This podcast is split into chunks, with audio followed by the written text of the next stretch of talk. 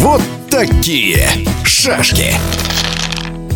Открытый Кубок Союзного государства по шашкам впервые прошел в Минске с 10 по 18 декабря. Соревнования организовали по пяти дисциплинам. Победители определяли среди мужчин и женщин, а также среди шести возрастных категорий у юношей и девушек. Подробнее о новом турнире в эфире спортивного радиодвижения рассказывает заслуженный тренер России, вице-президент и главный тренер сборных команд по стоклеточным шашкам Федерации шашек России Юрий Черток. Кубок э, союзного государства это турнир новый. В нем участвовали представители Беларуси и России, всего около 150 спортсменов. Сборную России представляли многие известные спортсмены, такие как десятикратный чемпион мира Александр Георгиев, семикратная чемпионка мира Тамара Танцекужина, а также экс-чемпионы мира в коротких программах Мурадуло Амрилаев, Александр Гетманский, Айгули Трисова, Айнур Шайбаков, Алия Аминова, Агата Парахина.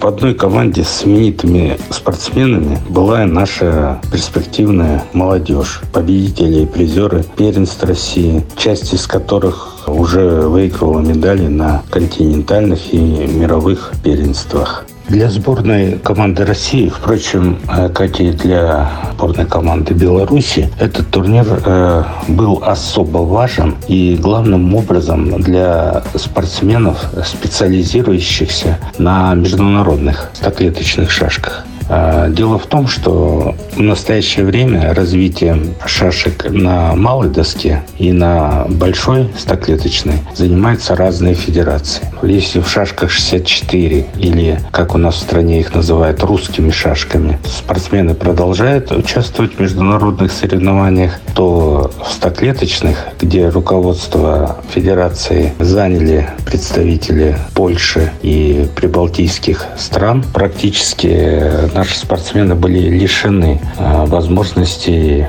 участвовать в соревнованиях. И для многих э, этот турнир, который проходил в Минске, это был единственный турнир э, в этом году.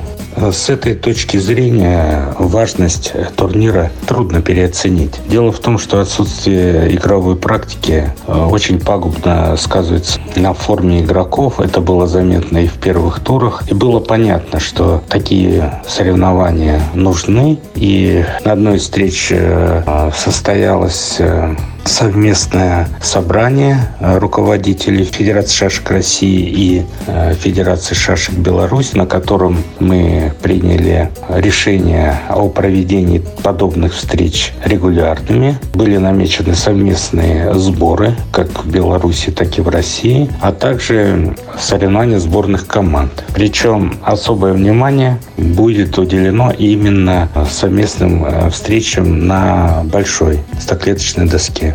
А как тренер, довольны ли вы результатами?